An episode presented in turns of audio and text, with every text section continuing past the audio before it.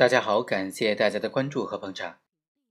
我们知道，根据司法解释啊，被告人对于事实性质的辩解，对于他行为的辩解，他是不影响犯罪的自首的。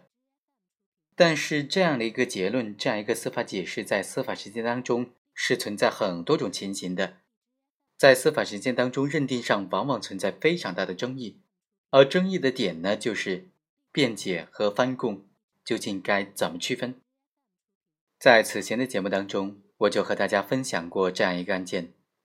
怎么样区分辩解和翻供？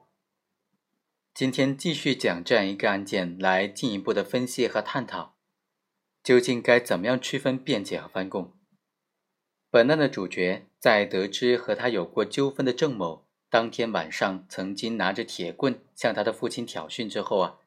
就非常生气，跑到郑某家中去生事，但是郑某不在家。他就返回了，在路过叶某家中厨房的时候，就进去拿了一把菜刀，藏在了身后。当江某走到村口的时候，郑某就赶来了，并且拿铁棍上前殴打江某。江某随即拿出了菜刀和郑某对打，在对打的过程当中，就导致了被害人郑某轻伤。经过前面的分析，我们已经知道，江某的这种行为呢，因为他基于斗殴的故意，携带了凶器。此时呢，他就是一种斗殴的行为了，而不是正当防卫的行为了，所以江某是构成故意伤害罪的。案发之后，江某就主动投案，如实的供述了全部的犯罪事实，在侦查阶段、审查起诉阶段，对于案件的事实做了非常一致的供述。但是在庭审当中，他却辩称说，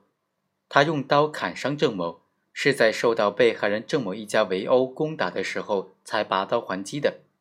而在此之前呢，他一直都供述说，他是在受到郑某一个人的殴打的时候就拔刀还击了。郑某家人他是后来赶到的，所以法院就认为江某的行为是构成了翻供，所以不能够认定为自首。如果说江某对于砍击郑某的原因做不同的供述，作为翻供，这个翻供成立的话，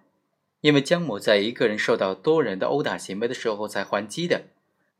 所以，法院认为啊，在这种情况之下，就应当认定为是正当防卫了。但是，这种理解显然是比较片面的，因为它混淆了斗殴的实质内涵和外在形式的关系。认定是否斗殴呢？它不能够仅以人数来判断，而应当看到双方的主观故意的问题。实际上，无论是否采信江某在一审庭审当中的辩解。都没有办法认定江某的行为属于正当防卫，所以江某供述的变化并不影响对案件主要事实的认定，也不影响对江某行为性质的认定。而所谓的翻供呢，他应当是说对犯罪构成的主要的事实先前做了承认，而在事后在后来的供述当中进行否认这种行为。对于不影响犯罪构成的次要的事实，先后做出不同的供述。这就不能够认定为是翻供了。在本案当中，江某砍击郑某，究竟是因为郑某一个人殴打江某所导致的，还是江某一家人殴打江某所导致的呢？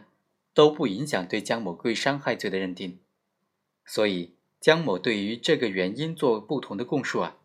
它是非根本性的，不会影响对于案件事实的认定，所以不能够认定为是翻供。好，以上就是本期的全部内容，我们下期再会。